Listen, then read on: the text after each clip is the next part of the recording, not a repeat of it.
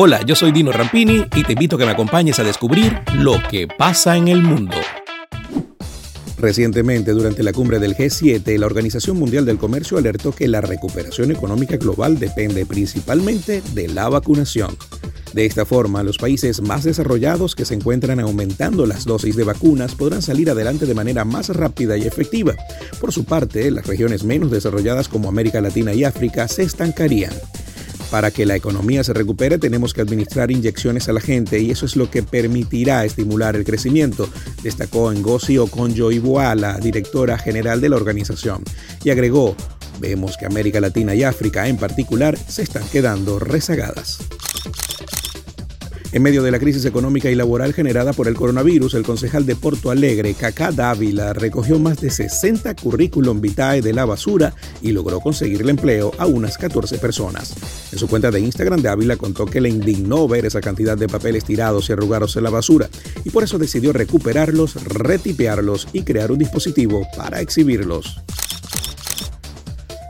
Una influencer española quedó totalmente expuesta al proponer un canje a un restaurante en plena crisis por la pandemia de coronavirus. A través de un mensaje privado, la joven se ofreció a probar el menú del local gastronómico en una cena gratis a cambio de publicar algunas fotos en sus redes sociales. Los dueños del lugar consideraron inapropiada la propuesta y compartieron el chat con su respuesta que se volvió viral. En los tiempos que corren después de la pandemia mundial y de tener el restaurante cerrado y con restricciones, venir a pedir comida gratis me parece que muestra falta de empatía y oportunismo de su parte. El dictador Kim Jong-un decidió declararle la guerra a un género musical que está teniendo cada vez mayor éxito entre los jóvenes de Corea del Norte, el K-pop. Jefe del régimen de Pyongyang calificó este lunes al género musical surcoreano como un cáncer vicioso y ha señalado que corrompe a los jóvenes norcoreanos, así como sus discursos, comportamientos y cortes de pelo. El K-pop, que se ha ido ganando influencia durante los últimos años, ha llevado al heredero de la dictadura dinástica a abrir una nueva guerra cultural en un intento por frenarlo. Para Pyongyang, este género supone un peligro por tratar de expandir ideas antisocialistas que controla el régimen. Amalia de Holanda, la princesa e hija mayor de los reyes Guillermo y Máxima, ha renunciado a la asignación que debía recibir cuando cumpliera 18 años, el próximo mes de diciembre. El sueldo, ya decidido, rondaría los 300.000 euros anuales, pero la heredera al trono holandés ha escrito al primer ministro de su país, Mark Rutte, para explicarle su decisión de devolver su asignación durante el tiempo que se prolonguen sus estudios en una nota escrita a mano, la que le dice que se siente incómoda mientras tenga poco que ofrecer a cambio cuando hay otros estudiantes que lo están pasando mal, sobre todo por la incertidumbre de la pandemia. Hasta acá, las noticias. Esto fue Lo que pasa en el mundo.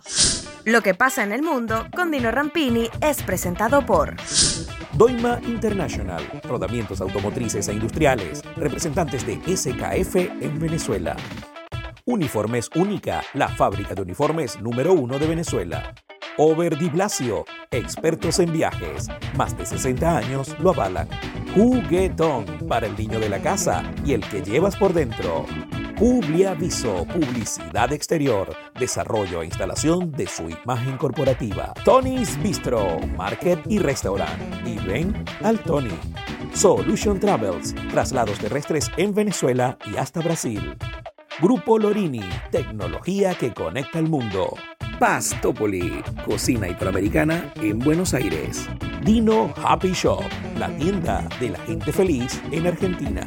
Si no lo consigues en Farmacia Leo, no lo busques.